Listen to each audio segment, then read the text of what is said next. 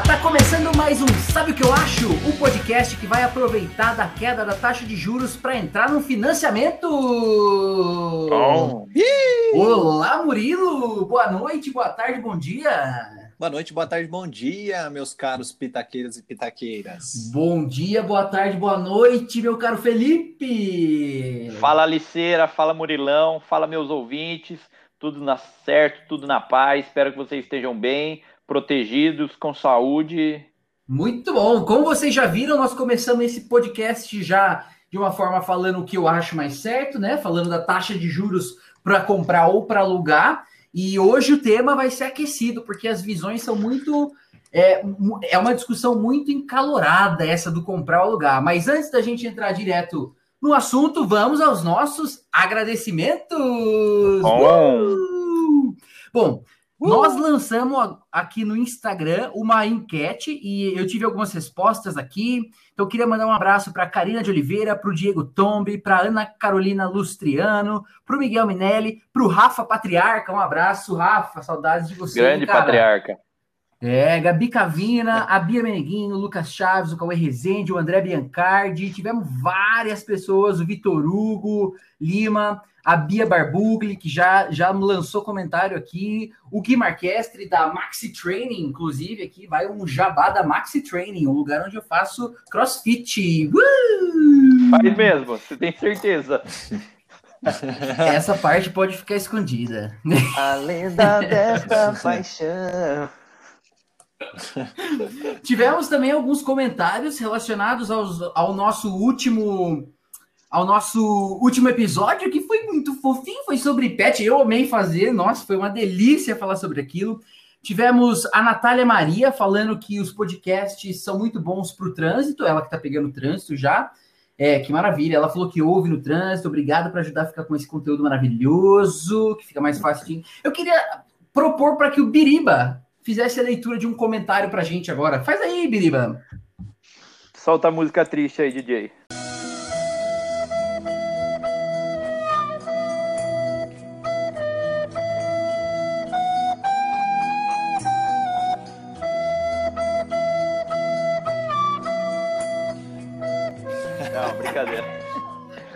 Vou ler o comentário aqui da minha ex-namorada, Marina, que eu citei no programa. Um abraço para você aí, para toda a sua família. Aqui a gente lava roupa suja ao vivo, tá ok? É, é disso que o povo gosta. Agora vou, vou ler o comentário dela na íntegra, que ela mandou para as nossas redes sociais. Eita, estou rendendo assunto no podcast, hein? KKKKK. Bom, eu nunca proibi visitas ao Zup, o cachorro em questão. Nem a guarda compartilhada. Hahaha. Concordo que dar um pet para uma Ixi. namorada ou namorado não é uma boa ideia, mas serei eternamente grata por ter o Zup. Aí, ó, mandei bem. Continuando. para o azar do Biriba, meu noivo, noivo dela, no caso, né? Ama cachorros. Então o Zupinho irá morar, irá morar conosco sim. Porém, continua aberta para que ele faça parte da vida do Zup. No caso, eu, Felipe. Sempre estarei aberta. Felipe, você tem meu número e não está bloqueado no meu Instagram. Pode entrar em contato comigo. Pode ser que em algum momento o Zup tenha te escolhido sim, afinal ele continua um demônio da Tasmânia, igual a você. Então sinta-se à vontade para exercer seu direito de dono. Um beijo, meninos, sucesso pelo podcast. Olha só que comentário mais, mais quantas palavras doces aqui. Obrigado, Marina. E esperamos que o Zup seja muito feliz, não é verdade, rapazes? É, eu, assim, de verdade agora, falando sério, eu achei muito legal o comentário dela, achei muito legal você ter feito a leitura, é muito bom ver que o amadurecimento, que assim, as pessoas quando amadurecem ficam mais assim, né? Que nem você fazer uma leitura de um comentário, ela mandar uma mensagem. É isso que a gente tem que incentivar, essa conversa entre adultos que tiveram aí um relacionamento e hoje são, quem sabe, podem ser amigos, tem a guarda compartilhada aí do cachorro. Eu fiquei muito feliz. Marina, obrigado por ter escrito esse comentário. É, tô feliz, muito feliz. Que maravilha! Olha, que legal! Muito Tivemos bom. o Rodolfo Pinato escrevendo um super texto aqui, falando que o episódio foi maravilhoso, que ele adorou, que ele tenha, ele ainda tem um sonho de ter um cachorro, né? Então, um abraço para o Rodolfo Pinato. Tivemos também a Natália comentando que ela de fato tem um, um seguro para pet, que foi uma das coisas que a gente comentou no último programa. Ela falou que ela passa, ela, hum, ela hum, tem Quanto que, quanto que ela paga? 39 por mês. Ó, ah, e é da Mafre. Que beleza. É uma pichincha para ter um seguro. E ela falou assim, cara, é, ele tinha 10 anos, então hoje ele, o gato tem 13. Cara, muito legal. Eu fiquei bastante é, surpreso que existe. Alguém que eu conheço tem o seguro, então fica aí. Também tivemos a Nívia com um textão aqui falando que gostou bastante, que nós estávamos encapetados, assim como o ex-cachorro do Biriba. Não, ex não, né? Como o cachorro que também é do Biriba. Falou que foi leve, gostou da temática, muito bom. Nívia, um beijo para você. É, e também, deixa eu ver aqui, alguém está me mandando uma mensagem para citar alguma coisa, deixa eu ver o que é.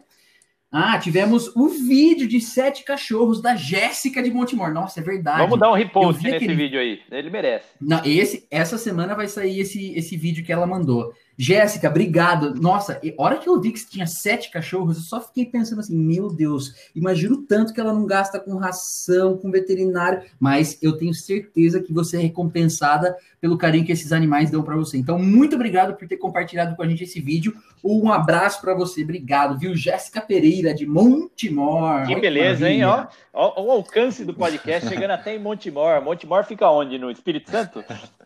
Isso. Zoeira! Muito bom. Sem mais delongas, vamos para o assunto da semana. Muito bem, estamos aqui discutindo o assunto de comprar ou alugar e eu vou falar o porquê que é importante a gente falar sobre isso. Eu vou falar da minha experiência pessoal, o momento que eu estou passando agora. Cara, é, eu tô comecei um trabalho novo, estou uh, trabalhando em São Paulo, uh, voltei para casa dos meus pais e agora eu estou assim fazendo alguns investimentos, poupando bastante dinheiro por, por não precisar gastar com, com gasolina, é, por estar tá em casa, não ter a chance de sair consumir como eu consumia antes, em restaurante, gastava uma bala no restaurante. Então, isso tudo está me fazendo repensar também a minha estrutura de gasto, é, porque me deu visibilidade de como é possível ter um, uma estrutura de custo um pouco mais barata. E, cara, é, sempre tive o pensamento de que eu precisava ter um imóvel. É, acho que eu cresci assim. Isso é um pouco na forma como fui criado, de vir de uma família que a gente já comentou em alguns outros programas, passou por aquela fase do confisco da poupança e ter no imóvel é, a perspectiva de um investimento talvez seguro e com o que tem acontecido no Brasil, com a valorização exponencial de imóveis, tem enxergado o imóvel como realmente um investimento. E esse to, todo esse, esse bolo de coisas fez eu enxergar que o imóvel era um investimento e fez a minha família me ensinar que ter um imóvel era essencial. Então, é, acho que esse é um pouco na perspectiva que eu enxergo, e eu tenho fei me feito as perguntas de vale a pena eu comprar realmente um imóvel ou vale a pena eu alugar? Com tudo isso que eu tenho assistido de vídeo, vendo várias pessoas falando, o primo rico lá, não sei se vocês acompanham, o Thiago Nigro, ele era um defensor grande de que valeria a pena mais você alugar do que comprar, mas recentemente ele comprou um imóvel aí em Alphaville, não sei se vocês ficaram sabendo, rapaziada. Mas eu fiquei sabendo, é mas ele tinha dívida. eu acho que no caso dele eu acho que no caso dele, teve um fator aí que foi é, essencial para ele fazer essa escolha. Ah, foi a mulher dele. Olha, olha como as coisas mudam, né? loucura. Pela madrugada. Loucura. Bom, mas falando nisso, a gente começa a entrar numa discussão que é, eu queria abordar aqui primeiro, que é do processo decisório, né? Os aspectos pessoais na decisão de comprar ou alugar um imóvel. E essa é uma conversa que, nossa, vai render quilômetros. Por isso, eu queria começar já nesse bate-papo jogando a nossa bolinha de ping-pong para o Felipe. Felipe, qual é seu lugar de fala nesse, nesse podcast? Cara, meu lugar de fala é uma loucura. Que loucura. Eu gosto muito dessa frase, que loucura. Vou falar ela mais vezes. É, eu sou, atualmente, eu sou um proprietário de imóvel, sou um um locador de imóvel e também sou um locatário de imóvel. Olha que beleza. Tô conseguindo. Nossa, você tá. Tô pedindo música no Fantástico. Você tá. Exato. É, posso, meu amigo. dar pitaco em qualquer lugar. Você vê que a voz da experiência fala aqui. Já fui, acho que nessa vida eu fui mais. Eu, eu, cara, eu não sei, alguém me ajuda aí. O cara que aluga, que mora no lugar, é o locador ou locatário? Sempre. É o locador. É o não, é o locador. Eita, Locador. Loca, locadora é quem é o dono e tá alugando para outra pessoa tá morar. Esse é o locatário. Não, não. Esse é o locador. Hum. Locador é quem mora. Acabei de pesquisar aqui. Rápido como um lince. Então, na minha vida eu acabei sendo mais um locador do que um locatário, desde a época da, da faculdade, em que negociei, foi a minha primeira negociação como adulto ali para por um aluguel. Depois, quando eu mudei de trabalho recentemente, também negociei um, um outro aluguel, até chegar nesse apartamento que eu alugo atualmente. Porém, eu também acabei adquirindo um, um imóvel aqui na, na, na Princesa da Colina, na cidade que a minha mãe mora. A minha contragosto, em breve eu contarei mais detalhes para vocês. E ao mesmo tempo que a casa em que eu morava, hoje eu estou alugando ela. Acabei de começar, inclusive, a alugar agora durante a pandemia, e que foi, foi bem bom. Então, tô, como você bem disse, eu tô aí na, nas três esferas do Pitaco. Esse cara, então. As esferas do dragão.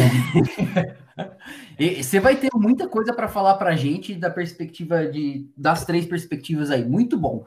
Murilo, fala para gente um pouco sobre a sua experiência com compra, aluguel de imóvel aí. Ah, a minha experiência é um pouco menor que a do Biriba, né? Eu só até agora só aluguei, sempre vivi de aluguel, né? Tirando a casa dos meus pais, que era uma casa própria, mas eu independentemente, né, vivendo minha vida independente, sempre foi alugando. E aí, assim, eu sempre faço uma avaliação se está valendo a pena ou não, mas eu ainda continuo, por enquanto, ainda continua valendo a pena alugar para mim. Ah, entendi. E uma coisa só que aconteceu recentemente, né? Com essa questão aí da pandemia, a gente tendo que tra é, trabalhar remoto, de home office, é, eu estou fazendo uma avaliação se vale a pena manter o apartamento lá em São José dos Campos, porque eu estou ficando aqui na minha casa, em, na casa dos meus pais, em Itatiba, e aí os meninos que eu divido lá também, cada um tá por um lugar, ninguém tá ficando lá no apartamento, e a gente tá pagando aluguel sem usar lá. E como a gente sabe que a volta vai demorar um pouco, né? A volta presencial, todo mundo, o novo normal aí vai demorar ainda para se estabilizar. Então eu tô analisando aí junto com os meninos que moram comigo se ainda vale a pena a gente ficar alugando lá. Meu, é, na minha perspectiva, eu que já aluguei, inclusive tem um caso legal para contar aqui. Quando eu, eu, eu morava em Limeira, é, fazia faculdade lá, é, eu tinha um amigo, na verdade eu ainda tenho esse amigo, né? O Lucas. Inclusive, um abraço para você, Lucas Chaves. Eu já mandei um para você aqui um, um, abraço nos comentários, porque você está sempre curtindo o nosso negócio, então obrigado. Mas ele falou um negócio uma vez para mim, cara, me deixou intrigado num nível muito grande. Foi a partir daí que eu comecei a a, a ficar pensando sobre o que eu deveria fazer, né? Ele falou assim, cara, quando eu me mudei, a gente já sabia que a gente ia. Ele, quando ele se mudou para Limeira, ele falou assim: meu pai até cogitou de comprar um imóvel aqui em Limeira, porque basicamente ele sabia que ia ficar pelo menos, no mínimo, quatro anos morando nessa cidade. E ele falou assim, cara, para que, que eu vou comprar? Para que, que eu vou alugar um, um apartamento, uma casa para o meu filho? É, ao invés de comprar aquilo lá. Aí ele falou assim para mim, né? Imagina se eu tivesse comprado. Eu, hoje eu teria morado, né, naquela casa, pagando um financiamento, e provavelmente essa casa estaria alugada para algum outro universitário que ia estar tá lá em, morando em Limeira. E isso me deixou muito intrigado, né? Então, toda vez que eu vou me mudar, eu paro para pensar, falo assim, caraca, será que vale a pena eu comprar um imóvel para usar esse tipo de pensamento? Ou não? Vamos na base ali do, do do aluguel, porque eu não vou ficar lá tanto tempo, eu já tenho essa perspectiva, e isso sempre me deixa intrigado. Junto com esse pensamento, vem aquela velha história de como que a gente é criado, né? É, inclusive, eu, tô, eu li antes desse, desse, desse episódio o Papo de Homem, que é um, é um, é um blog que eu recomendo muito para vocês, para todo mundo, bastante sensato, que discute vários temas, mas que trouxe um pouco dessa abordagem do compra ou aluga. E eles colocaram uma frase muito legal que é: possuir um imóvel próprio é o crivo que separa quem já se estabeleceu e quem ainda está é, planejando a vida, né? Obviamente que num contexto, eles têm um contexto muito maior do que isso, mas trouxe essa frase um pouco para a discussão. E eles basicamente começam a discutir isso falando, mas afinal dos dois, qual que vale a pena? E essa é uma pergunta que eu penso que seja muito pessoal. Por isso, eu vou jogar a bola para você, Felipe, já que você teve tanta experiência assim. Fala para gente qual dos dois vale mais a pena na sua perspectiva. Cara, vamos lá. Vou, vou contar um pouco da minha história para dar um pouco de contexto para vocês aí. É, eu, eu sempre fui muito avesso à possibilidade de, de comprar um imóvel. Eu acho que quando você avalia os números friamente, apenas apenas o, o, saldo na conta e ver as diferenças que isso pode trazer, com, com tipo, um, uma análise, vamos dizer assim, bem, bem simples e, e, superficial dos números, você consegue chegar a uma conclusão de que, de fato, não vale a pena comprar. É melhor você alugar a sua vida inteira, que você vai conseguir economizar mais dinheiro, você vai ter, você vai ter mais retorno, você vai poder investir mais, enfim. É, tinha, tinha essa opinião muito forte. Porém, surgiu uma oportunidade muito boa para compra, para mim, no meu caso aqui. Era um, é um dono de empresa que eu acabei comprando o apartamento dele. Ele estava num, acho que num momento de fluxo de caixa reduzido na empresa, ele estava precisando de uma injeção financeira e, e, e, e também foi para foi uma, um, outro fator que acabou pesando bastante na minha decisão foi a, a o cenário para minha mãe. Ela estava morando sozinha, numa casa na rua, é, com pouca segurança tal. E como eu ia morar em São Paulo, também acabou sendo uma, uma boa decisão nesse aspecto, que ela acabou ficando mais segura num apartamento, com, com portaria, 24 horas, enfim, mais difícil o acesso para um ladrão ou para qualquer outro, outra pessoa de um, um apartamento do que numa casa na rua.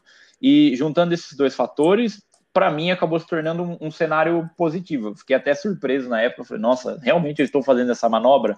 Logo eu, que era tão contra o, a compra do, do apartamento. Porém, financeiramente acabou sendo um cenário muito bom. O que o, o, que o antigo proprietário pagou para a construtora, eu paguei menos do que ele pagou para a construtora, e hoje o apartamento vale mais do que a construtora vendeu e também, consequentemente, mais do que eu paguei. Só que entendo que encarar o, o, imóvel como investimento nem sempre é, é, tão simples e tão, e tão rentável quanto ainda não foi, né? Pode ser no, no meu caso aqui, porque você não tem nenhuma garantia de, de, de que vai de que o imóvel vai valorizar, de que não vai acontecer nada ali por perto, de que você não vai precisar do dinheiro, enfim. Por isso, eu acho que a minha opinião, meu primeiro pitaco vai ser minha primeira resposta é: não compro, não gostaria de comprar imóveis, porém você deve avaliar os, as oportunidades e, os, e as chances que passam galopando na sua frente para tomar uma decisão. Entendi. É, eu estou entendendo a sua resposta de forma muito genérica, porque assim, nós vamos dar um espetáculo aqui para os nossos ouvintes, então nós vamos ter que aprofundar um pouco como é que tem que ser feita essa avaliação. Para fazer isso, eu vou pedir para o Murilo mostrar para a gente, fazer uma análise dos panorama econômico que envolve o alugar versus comprar. Então, que aspecto tem que ser levado em consideração? Desde o ponto de vista microeconômico, aquele que concerne mais um pouco a pessoa, as finanças pessoais, e passar depois para os aspectos macroeconômicos que tangem taxa de juros, momento da economia, bolha inflacionária, bolha de imóvel, esse tipo de coisa. Murilo, faz para gente um panorama econômico, você que é o especialista, inclusive, aqui vai já um jabá. Queria falar um pouco depois da MM Consultoria, que é a empresa que o nosso amigo tem, que presta consultoria é, sobre planejamento financeiro. É, Murilo, Fala você sobre a MM Consultoria e depois já engancha nesse panorama econômico. Fala, obrigado. Então, aproveitando aí o jabá, o momento jabá, né? É, eu faço consultoria pessoal, financeira para as pessoas. É, quem já acompanha, né? Eu tenho conteúdo gratuito no meu blog ou no meu canal no YouTube. É só procurar lá Murilo Massareto no, no YouTube, ou então o blog é murilomassareto.com.br blog. E, e as pessoas que estiverem interessadas numa coisa mais personificada e podem entrar em contato e a gente combina como que seria tal. Agora, voltando aí ao episódio, né? Como é que a gente trataria desse assunto, né? Eu acho que, aproveitando aí o que o, o Bira falou, né? É, é importante isso de você aproveitar as oportunidades. Então é a mesma coisa, né? Imagine que chega uma pessoa te oferecendo uma Ferrari por 10 mil reais. E aí, tipo, ele te prova que tá tudo correto, a documentação tá toda certa, é apenas uma, um, negócio que você sabe que tá pagando muito abaixo do valor que ela realmente vale. Então, com certeza, você vai dar um jeito de arranjar os 10 mil reais e comprar essa Ferrari, porque você sabe que você consegue vender a um preço muito maior. No caso do, do Felipe, foi isso que aconteceu. Ele achou uma oportunidade onde o, o preço, né, aquilo que o, o proprietário estava pedindo, estava muito mais abaixo do que o valor, do que realmente valia aquele, aquela propriedade, aquela casa, no caso o apartamento, né? Então, nesses casos, realmente faz sentido você é, comprar uma casa própria, porque você está identificando uma oportunidade e tá, você vai ter um ganho financeiro com isso. Só que isso é difícil de acontecer, né? É, não são não são são raros os momentos em que isso acontece. E aí quando você vai analisar numa condição de temperatura, pressão e taxa de juros normais, né? O financiamento, cara, acaba saindo muito mais caro, é, principalmente se você não tiver um valor alto de entrada para dar, porque você vai acabar pagando muito juros. E aí esse valor de juros é o que acaba inviabilizando e o que, na minha opinião, torna a casa própria um pouco desvantajosa em relação a você pagar aluguel. Então, eu acredito que é, você deveria focar primeiro em, em fazer uma, uma reserva, né, em, em você juntar esse dinheiro primeiro, e aí sim, quando você tiver um valor razoavelmente grande, ou pelo menos próximo do, do valor à vista do imóvel, aí sim você adquirir ele uma, uma análise mais superficial. Eu vou querer ir mais a fundo. Nós vamos fazer agora, então, ao vivaço, uma, uma análise comigo, Murilo. Eu queria, que, eu queria te falar alguns dados meus e queria que você me ajudasse a construir aqui como é que eu deveria seguir o meu caminho de decisão sobre comprar ou alugar. Pode ser? Chama, chama. Então vai. Olha, é, eu estou num momento da minha vida que eu tenho um valor vamos dizer, considerável guardado de dinheiro, ah, já descontando a minha reserva de emergência. Então, eu tenho um valor que, assim, suponhamos uma entrada, e, e eu queria comprar um imóvel. É, eu queria que se fizesse, falasse aqui para a galera um pouco de como é que está o cenário econômico é, para aquisição de ou para entrar num financiamento de imóvel agora. Fala para gente. É, a principal taxa de juros da economia, que é a taxa Selic, ela vem caindo já há um bom tempo e ela está no menor patamar da história. Essa taxa ela serve como referência para as outras taxas, inclusive para as taxas que os bancos usam como financiamento de imóvel. Então, ao essa taxa atingir o menor patamar histórico, consequentemente, a, a, a taxa desses bancos para financiamento deveria baixar também ela só não consegue baixar ao nível da taxa Selic porque existem dois fatores principais, né? Primeiro que é o risco de crédito, né? O banco ele deixa uma margem ali porque ele sabe que alguns credores não vão conseguir pagar, então ele já deixa essa margem a mais. E outra questão é a falta de competitividade entre os bancos. Como a gente tem poucos bancos disponíveis no Brasil, então eles conseguem deixar uma taxa alta e conseguem ali manter a margem de lucro deles, o que no crédito é chamado de spread, né? essa diferença entre a taxa que eles pegam o dinheiro e a taxa que eles emprestam para a gente, essa taxa acaba ficando um pouquinho mais alta. Então, é, nesse primeiro momento, né, seria um, um momento bom por considerar uma taxa de juros baixa. Além disso, quem já tem financiamento de imóvel tem uma questão ainda que é a portabilidade do crédito. Então, assim como você pode fazer a portabilidade do seu telefone celular, você também pode aproveitar essa taxa de juros mais baixa e fazer a portabilidade do seu financiamento, pegando um financiamento com uma taxa menor. E isso tem acontecido muito nesse último ano por conta dessa diminuição da taxa de juros.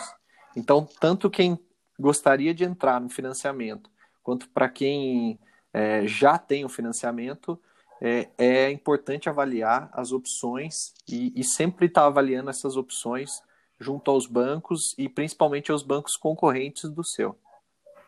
Então, o que você está dizendo é: se eu sou alguém que já tenho um financiamento em andamento, aqui, lá, fiz um parcelamento em 30 anos do imóvel, se, e eu estou correndo lá com meu, pagando todo mês a minha, a, a, a o, o montante, né? A taxa, o montante mais a taxa de juros que remunera o banco, né? Por ter me emprestado dinheiro, eu estou pagando lá uma determinada taxa de juros. O que você está dizendo é que se eu tiver uma proposta de um outro banco, depois de ter feito a análise do meu crédito, e aquele banco tiver uma taxa menor do que a que eu pago atualmente, eu posso migrar o meu, o, o meu financiamento para outro banco?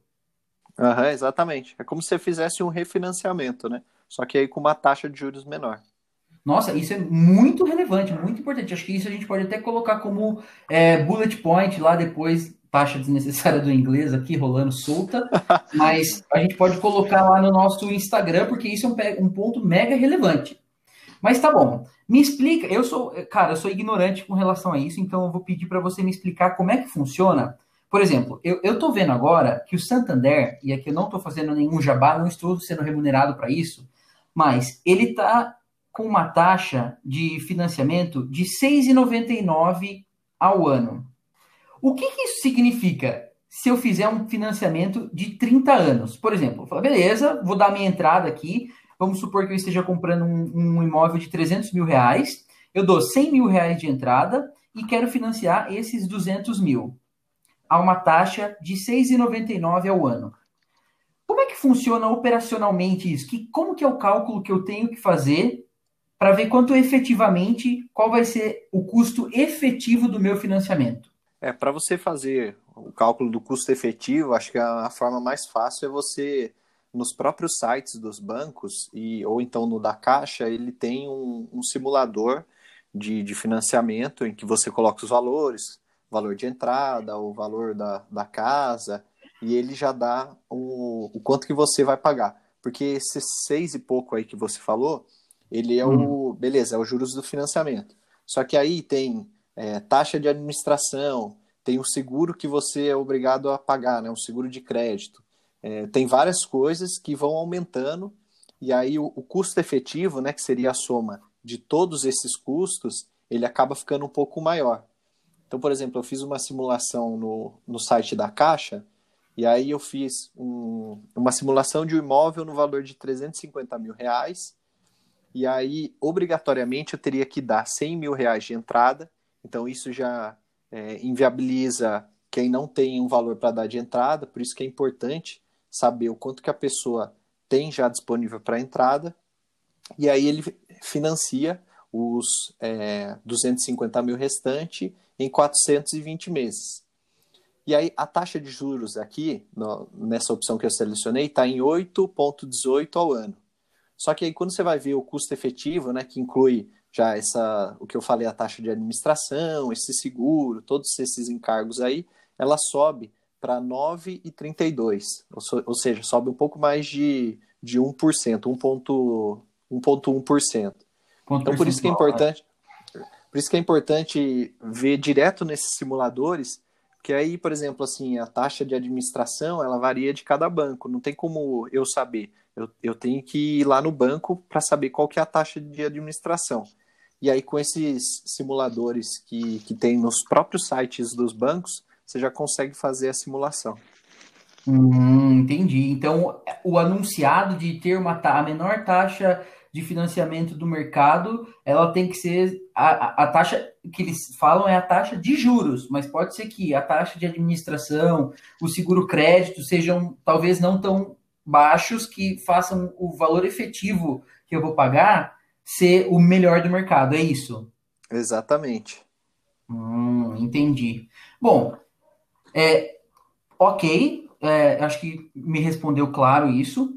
Uma coisa que a gente precisa comentar também, que eu estava lendo aqui, é que tem que ser levado em consideração também a necessidade dos proprietários de imóvel em vender os seus imóveis, né?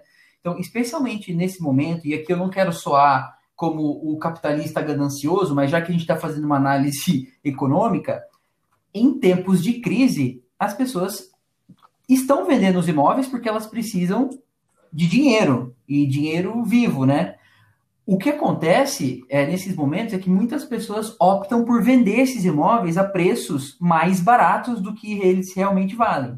Então, a gente falou um pouco da oportunidade, essa talvez seja uma opção de oportunidade nesse momento, ou talvez um pouco mais para frente, da gente olhar para imóveis que para donos de imóveis que estão precisando fazer a venda porque entrou no financiamento que talvez não consiga pagar e pode ser que esse imóvel esteja sendo vendido por um valor abaixo do que o que ele realmente vale. Isso seria uma oportunidade mesmo. Uma coisa que eu também li é que muitas das, das construtoras têm o que se chama imóveis remanescentes. Então, elas basicamente ergueram lá um prédio grande, falando de um apartamento, e aí elas estão venderam praticamente 100% das unidades, mas ainda restaram aqueles, aqueles apartamentos no terceiro andar perto da piscina, ou aquele oitavo andar que está virado para o sol, que ninguém quis comprar, porque o sol da tarde vai esquentar muito o apartamento. Essas, esses imóveis são chamados imóveis remanescentes. E, basicamente, eles são vendidos é, com, com condições muito melhores do que se você fosse comprar aquele daquele prédio que ainda nem levantou a primeira torre, né? Essa também é um, esse momento em específico que a gente está vivendo, a gente está gravando esse podcast em julho de 2020, significa que a gente está passando por um momento de pandemia e que é, o agravamento da, da pandemia está causando também um agravamento econômico no país, né? Então, esse talvez seja um movimento em que as construtoras, incorporadoras, estejam precisando vender aquelas unidades de imóveis remanescentes para conseguir se capitalizar e fazer novos investimentos em novos empreendimentos ou para conseguir realmente ter fluxo de caixa, né? Então, essa é uma análise importante para ser feita. E não menos importante do que isso, é, essa é uma, é uma pergunta que eu não sei responder, e eu queria sua ajuda, Murilo, é para falar sobre a disponibilidade de crédito nesse momento. Você acha que agora, pelo que você tem lido, que você tem visto, como é que está a disponibilidade de crédito no Brasil agora? Então, é um, meio que uma via de duas mãos, né? Porque, assim, a, essa baixa da taxa de juros é justamente para ficar mais favorável o, o, a distribuição de crédito, para que os bancos ofereçam mais crédito e estimulem as pessoas a consumirem, a gastarem mais. Só que, por outro lado, os bancos também estão com medo de emprestar, porque eles sabem que com essa situação, né, a situação das pessoas, o risco dele tomar um calote dessas pessoas que vierem a pegar o crédito aumenta. Então, por um lado, a gente tem uma taxa reduzindo, né, uma taxa cada vez menor, o que deveria incentivar a tomada de crédito.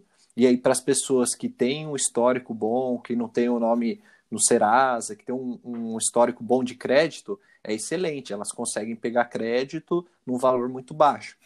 Mas, ao mesmo tempo, o, os bancos é, não diminuem tanto a taxa de juros quando eles vão repassar para a gente, por conta do risco de crédito, das pessoas não pagarem ele e aí, principalmente aqueles que já estão com nome sujo ou score baixo, né, no Serasa, acabam vão acabar aumentando ainda mais o risco deles não pagarem.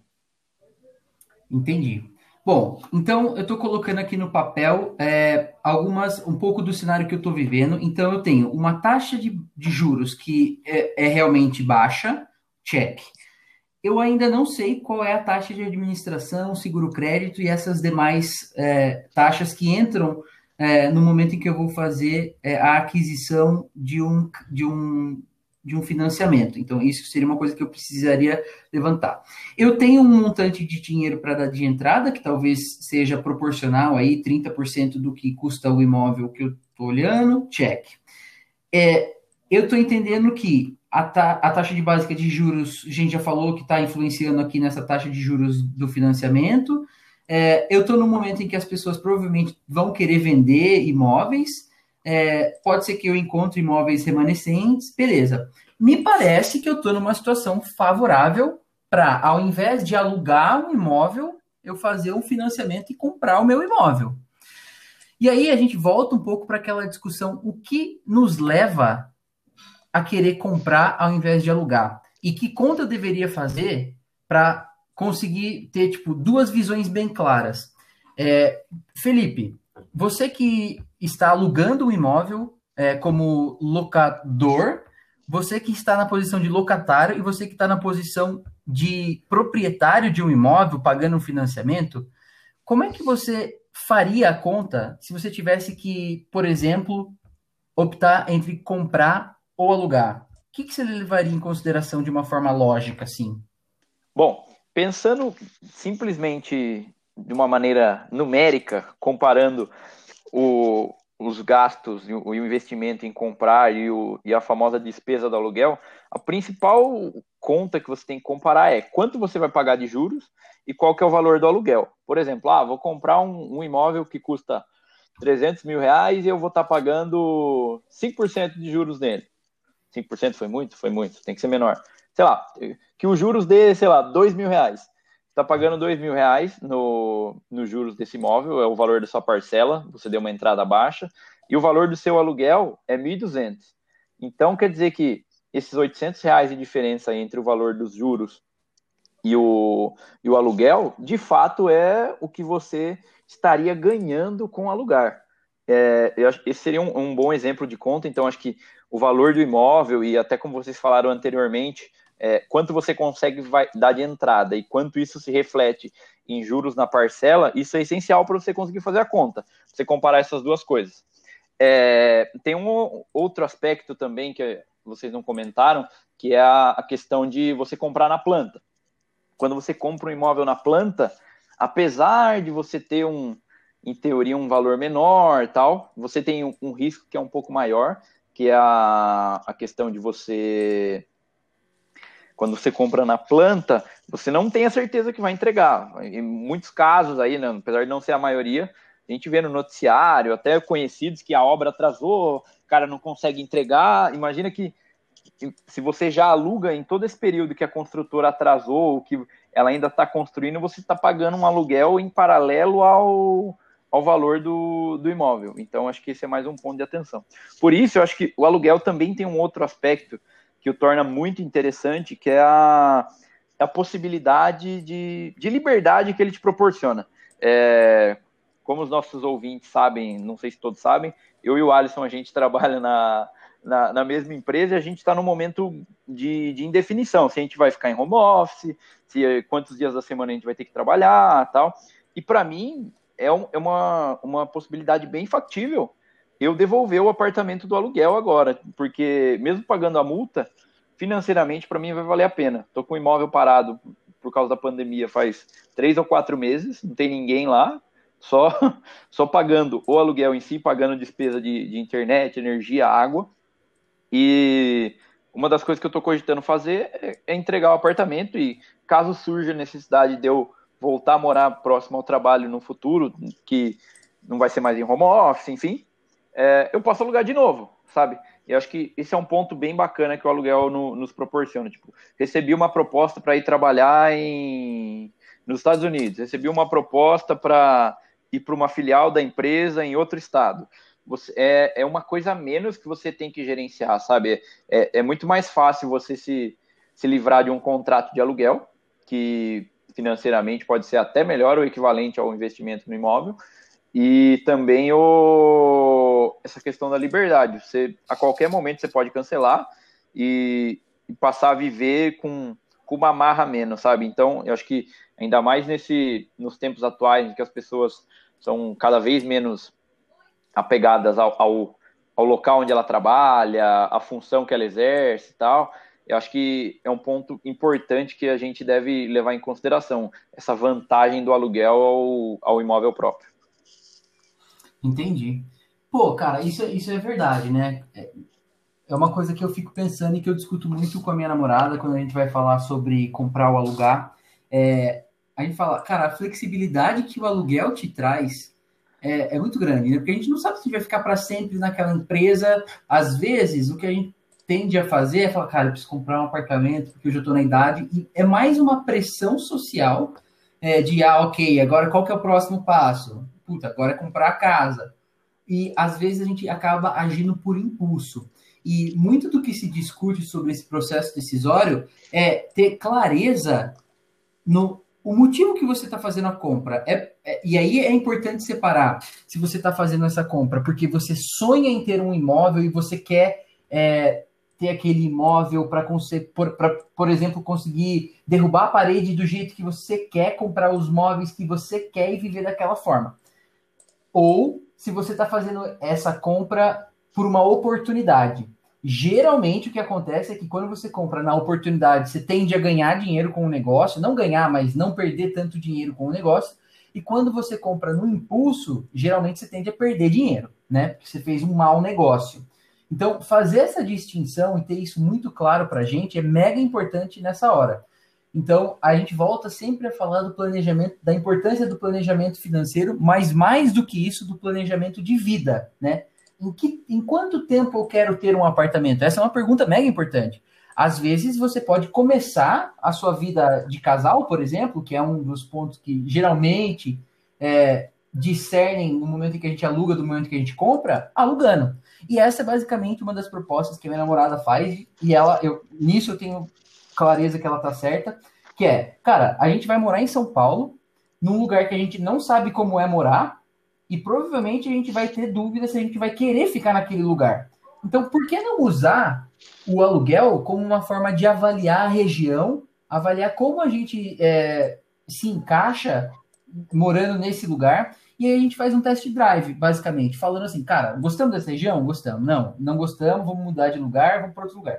Ou então, assim, quero mudar de emprego, quero, morar em outro estado. Você não está preso por ter uma casa. Então eu gosto muito desse comentário que você fez, é, Biriba, que, que explora bem a liberdade que o aluguel te traz.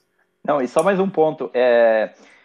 Cara, agora completou dois anos que eu tô com um apartamento em São Paulo, né? E, e, é muito louco porque onde eu moro tem muita propaganda de imóvel novo na planta, tal. Você acaba vendo um anúncio lá imóvel tal, não sei quanto, 250 mil, 300 mil, dois quartos, não sei o quê. E é muito natural a gente começar a pensar, puta, cara, nossa, eu já paguei dois anos de aluguel aqui, ó. Se eu tivesse pagado esses dois anos aqui, colocado no investimento, colocado aqui na. É, comprado um imóvel já desde o começo, eu já teria pagado boa parte tal. Porque acho que esse, esse raciocínio aí da, da taxa de juros e quanto a gente paga de fato quanto da parcela é juros e quanto da parcela de fato você está batendo do valor do imóvel é muito contraintuitivo. Então, acho que. E, e na época, eu, o que, que eu acabei fazendo? Apesar de eu saber que eu estaria em vantagem no aluguel, eu falei: não, vou fazer a conta de novo. Eu coloquei no papel de novo para ter certeza de que eu não estava perdendo dinheiro ou perdendo uma boa oportunidade, sabe? Então, acho que esse exercício constante aí de sempre que você vê essas, essas oportunidades ou, ou ter esse tipo de reflexão, acho válido você colocar na ponta do lápis, porque ajuda a clarificar, tipo, de fato, o quanto o quanto é aluguel e o quanto é o quanto é investimento e o quanto é juros. Queria dar um pitaco aí, é, seguinte, né, nessa questão que vocês estão falando da liberdade, se você for avaliar o momento de vida que a gente tem, então, principalmente a gente, né, que está saindo de casa, a gente mora ou sozinho ou divide apartamento, mas assim, para a gente um, apenas um quarto ali, uma cozinha ou um, um cômodo pequeno já bastaria para as nossas necessidades. Aí você imagina que daqui a um tempo a gente vai casar. Então, de repente, já precisaria de pelo menos um quarto, né, uma sala separado da cozinha, já ficaria melhor. Aí depois, uh, uh, pelo menos eu pretendo ter filhos. Então você vai ter que ter um quarto ali para o filho também. Alô, depois, Amanda. Os... Amanda, você está Alô, Amanda. Se prepara. Um grande abraço para Amanda, inclusive. falou, falou no plural ainda, né? É. Beijo para Amanda. Olha, olha que maravilha. Esse podcast é uma maravilha. Muito bom. E aí, e aí depois, cara, os filhos crescem e acabam saindo. Então o apartamento vai diminuindo de novo, né? A necessidade de ter um apartamento grande vai diminuindo de novo. E aí, a partir do momento que você compra um imóvel, você fica fixo naquele, naquele custo ou naquele tamanho de imóvel. Fica difícil de você mudar. Acontece também com a questão de trabalho, né? De repente você muda de trabalho, principalmente quem vive em São Paulo ou grandes cidades, né?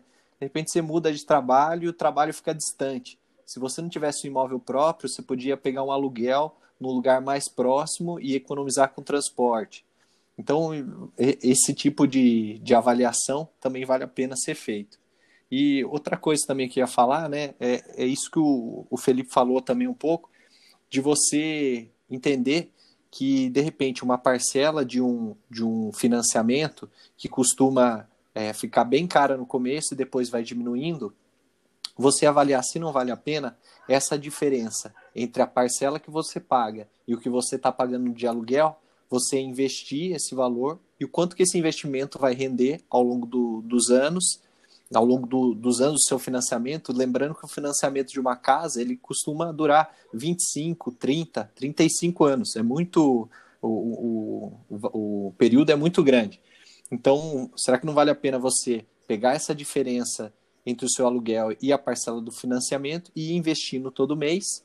Afinal, se você pagaria o financiamento, você tem como guardar isso, então você iria investindo todo mês, e aí quando tiver um montante maior, você compra um imóvel, é, um imóvel novo. Lembrando também, outro ponto interessante é isso, né? Quando você faz o financiamento, o imóvel não é seu, o imóvel é do banco. Se você deixar de pagar, o banco toma de você. E aí o imóvel só vai ser seu de fato depois dos 25, 30, 35 anos. E aí, quando ele tiver já sobre sua propriedade, ele já vai ser um imóvel velho, já vai ter 30, 35 anos.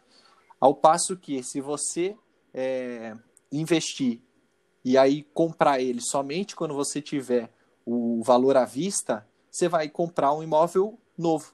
Então, você já vai entrar naquele imóvel novo e ele já vai ser a sua propriedade diferente do que se você fizesse financiando. Então, Murilão, só mais um, uns pontos aí.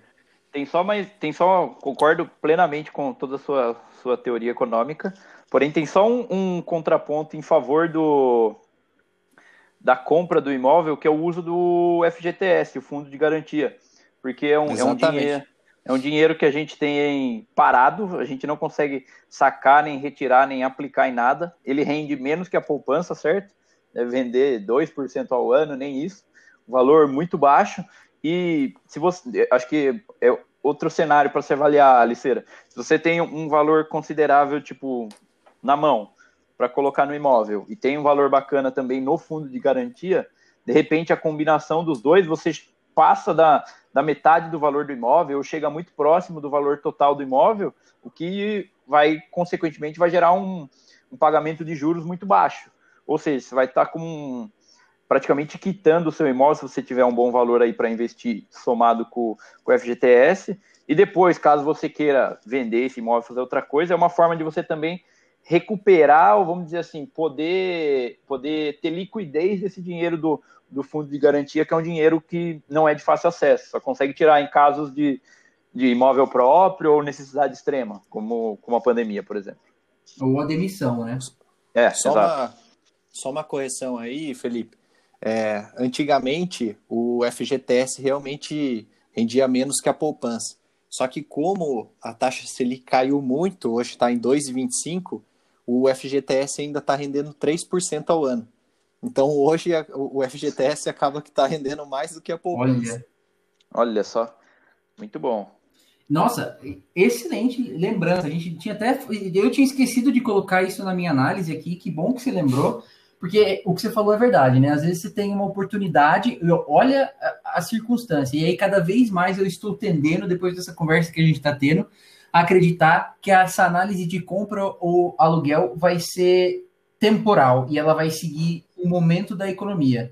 Então, talvez a resposta que o nosso ouvinte esteja procurando aqui nesse podcast possa ser uma hoje e daqui a algum tempo, ou Possa não, né? Com certeza daqui a algum tempo vai ser uma resposta totalmente diferente, porque ela depende de fatores macroeconômicos, microeconômicos e oportunidades de negócio, né? Então, eu tenho que levar em consideração qual é a minha situação financeira, quais são os meus planos e como eu estou estruturado financeiramente, como a economia está andando, e isso tem a ver com a taxa de juros, como é que os bancos estão ofertando as taxas de administração, seguro para crédito, é, tem a ver em que momento da vida de trabalho eu estou, para ver se eu tenho um, um, fundo de garantia suficiente que me ajude nisso, e se existe uma oportunidade de negócio. Então, eu estou tentando imaginar que essa discussão é como um rio, é uma discussão fluida, nunca vai ter um momento em que você vai falar assim, é, o que serviu lá atrás serve também agora. E, e aí eu vou fazer um contraponto, porque eu estou entendendo que vocês dois são fãs e preferem, nesse momento, o aluguel. Bom, se o aluguel fosse realmente a melhor escolha, não teria um monte de gente que vive ainda da renda de imóveis, né? Então, os proprietários de imóveis, eles passaram por um momento em que talvez a aquisição do imóvel fosse realmente um investimento. Vocês acham, e aí eu vou jogar a primeira bola para o Felipe, que hoje adquirir um imóvel é um investimento? Gosto das perguntas abertas assim, para responder de forma aberta também. Mas eu acho que, principalmente essas pessoas que vivem, posso estar generalizando aqui, tá? Já, já, já, já faço esse disclaimer.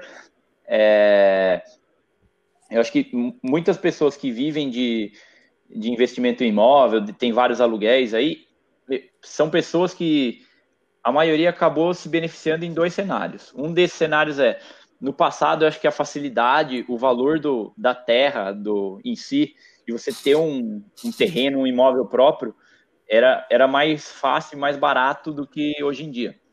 Posso estar sendo. Essa é minha percepção. Bela do Pitaco.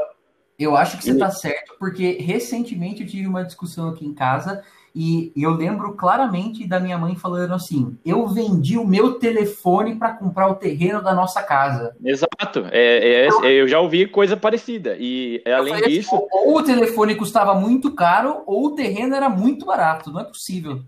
Exatamente, e, e, e, até vendo fotos da, da época que os meus pais construíram a casa que, que eu morava tal, tipo, a rua inteira vazia, não tinha espaço tal, e eu acho que o, o, Murilo de repente pode colaborar com a gente falando um pouco mais dessa, dessa parte financeira, mas eu, eu acho que tem, tem esse aspecto do, das pessoas já terem essa, esse benefício aí de ter, vamos dizer assim, gastado menos para investir, com isso acabaram ficando com, com vários imóveis. É, porém, tem o outro lado da, da moeda do, de você ganhar com aluguel ou com o, ou com o imóvel em si, é que você depende de, de fato, o, o, aluguel ser, ser executado. O meu imóvel que eu estou alugando agora, por exemplo, ele ficou 10 meses parado. Eu conheço outras pessoas que têm imóvel parado também, e reza a lenda que estamos numa, numa bolha imobiliária, né? Tem muita oferta de imóveis para alugar tal, e muitos deles estão vazios. Várias pessoas que não conseguem alugar.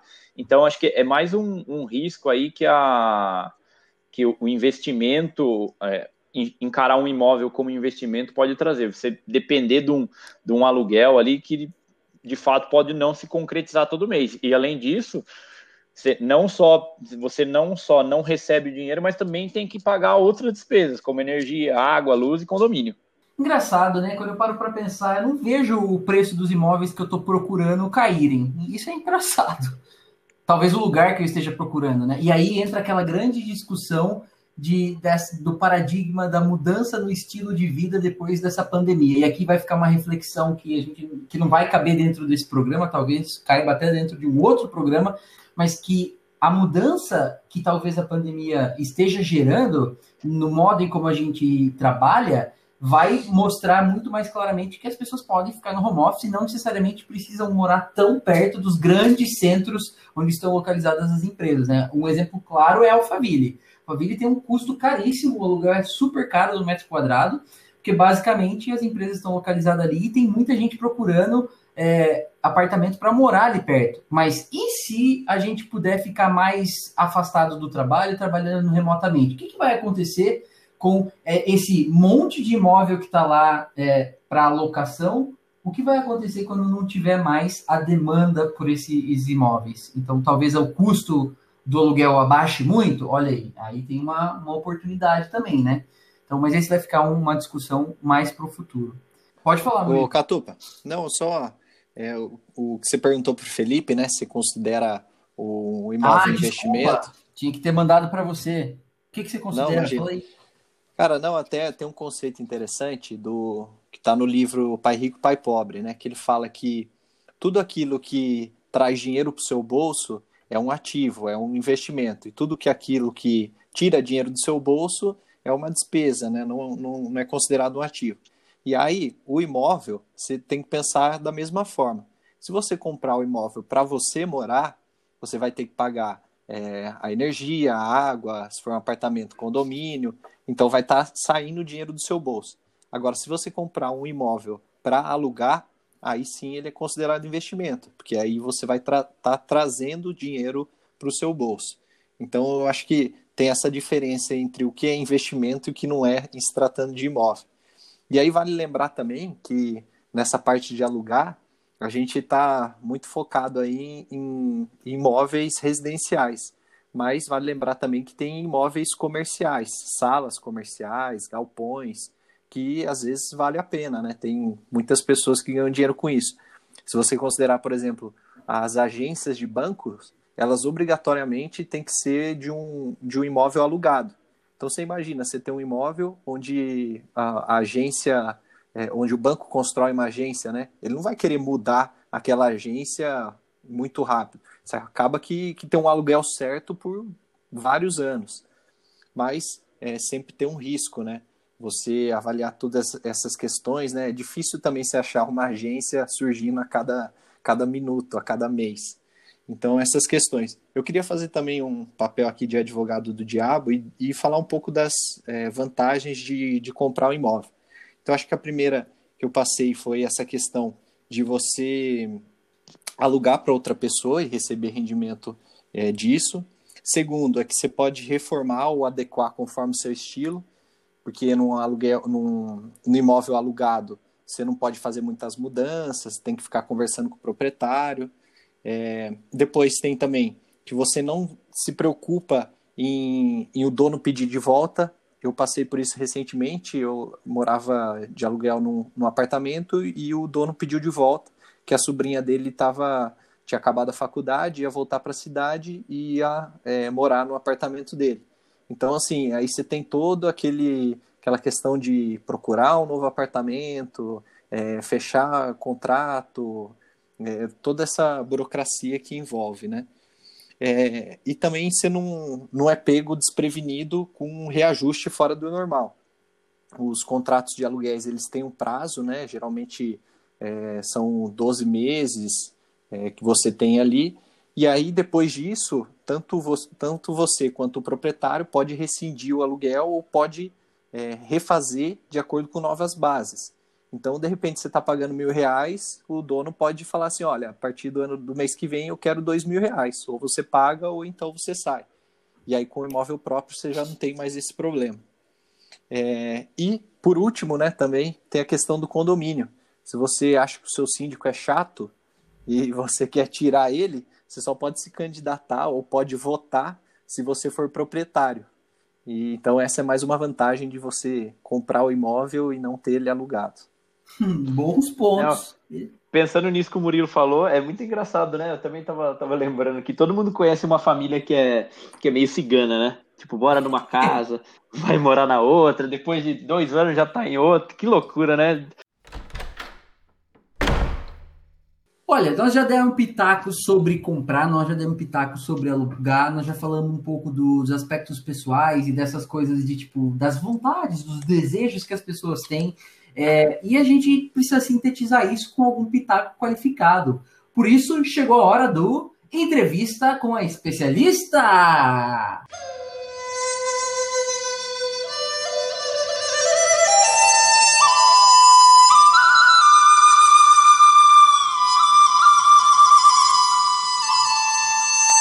Sou Amanda, eu trabalho na área administrativa de locação já faz uns nove anos. É, já trabalhei em duas imobiliárias, atualmente eu estou na Mocambo, aqui em Itatiba. Com relação a essa dúvida entre comprar e alugar um imóvel, o que, na minha opinião, a pessoa tem que pensar bem é se aquele imóvel que ela escolheu eh, vai servir para as necessidades dela. O que acontece muito é a pessoa alugar o imóvel e depois querer que o proprietário faça modificações. Muitas vezes o proprietário acaba optando por não fazer essas modificações, porque ou não vai agregar para o imóvel, para a locação dele, ou porque simplesmente é só uma necessidade daquele cliente. E o proprietário ele não quer gastar muito com o imóvel, pelo contrário, ele tem mais interesse no lucro mesmo do aluguel. Então não tem por que a cada locação ele ficar fazendo mudanças, né? Então, cabe mais ao inquilino mesmo procurar um imóvel que fique mais adequado para a situação dele naquele momento. Quando você adquire o imóvel mesmo próprio, é bem mais fácil você conseguir fazer essas modificações, porque aí vai ficar no seu gosto, a sua escolha. Caso aí você opte por alugar o imóvel, é muito importante você verificar junto à imobiliária ou o proprietário, caso você, caso você esteja alugando direto, se tem a vistoria. É na vistoria de início que você vai ver qual o estado de conservação que está esse imóvel. se ele tem a pintura nova ou não, como estão os armários, gabinetes, se as tomadas estão funcionando, as lâmpadas. Tudo isso vai ser muito é, importante para você entregar depois o imóvel da, da forma que ele estava quando você pegou. Geralmente, os contratos dão um prazo para você fazer uma contestação nessa vistoria inicial. Você vai pegar esse documento, vai levar no imóvel e verificar se realmente tudo aquilo que está constando na vistoria bate com o seu imóvel. Se eles estão, se está tudo funcionando corretamente, se a pintura realmente é nova ou não. E aí você vai fazer esses apontamentos para a imobiliária ou para o proprietário, informando com o que você concorda, com o que você não concorda, para que na hora que você for entregar, fazer essa rescisão do contrato, você não arque com itens que não sejam de sua responsabilidade. Por exemplo, é, pintura que não era nova, você ter que pintar, ou trocar lâmpada, porta. Além dessa questão da vistoria, o inquilino também tem que analisar quanto tempo ele vai querer ficar nesse, nesse imóvel, né? É, os contratos residenciais, eles têm de 30 ou 36 meses e vão sendo renovados aí a partir do momento que tanto o inquilino e o proprietário têm interesse em dar continuidade nessa locação. É, o que acontece muito, às vezes o inquilino ele faz o contrato de três anos, só que ele acaba encerrando antes, quer desocupar, aconteceu algum problema financeiro ou algum problema familiar e ele vai precisar deixar aquele imóvel. E aí ele se surpreender com a multa contratual. Em muitos casos, é possível incluir uma cláusula de desocupação após 12 meses e aí ele não ter que, que arcar com esse custo. Mas é importante analisar se esse contrato possui essa cláusula ou não, porque depois que iniciou a locação, não é possível mais é, solicitar aí para o proprietário incluir, né? Até porque o interesse do proprietário é que o inquilino permaneça o quanto mais tempo possível no imóvel melhor, porque aí ele não vai perder aluguel.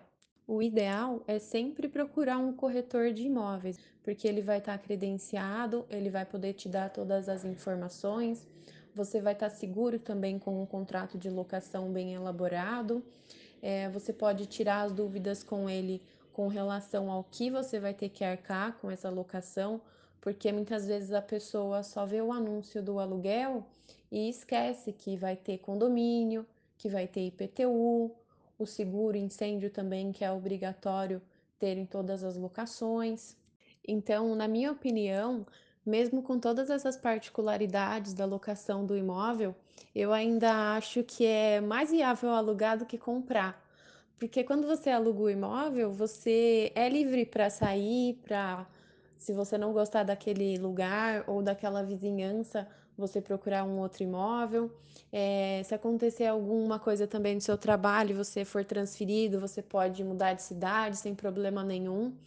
E quando você tem o imóvel próprio, é mais difícil, porque às vezes você está preso no financiamento, ou você não quer desapegar dele, né? Não quer colocar para locação também, porque tem medo de que alguém vai estragar a sua casa, enfim. Ou você não quer simplesmente pagar um aluguel e deixar a sua casa. Então, quando você está no imóvel só alugado, você pode rescindir a qualquer momento e para outro, claro, né? Respeitando as cláusulas aí, é, multa contratual, enfim, tudo isso. É isso, espero ter ajudado a esclarecer aí algumas dúvidas. Se alguém quiser perguntar mais alguma coisa, pode me chamar lá no Instagram, é Amanda Veraldo.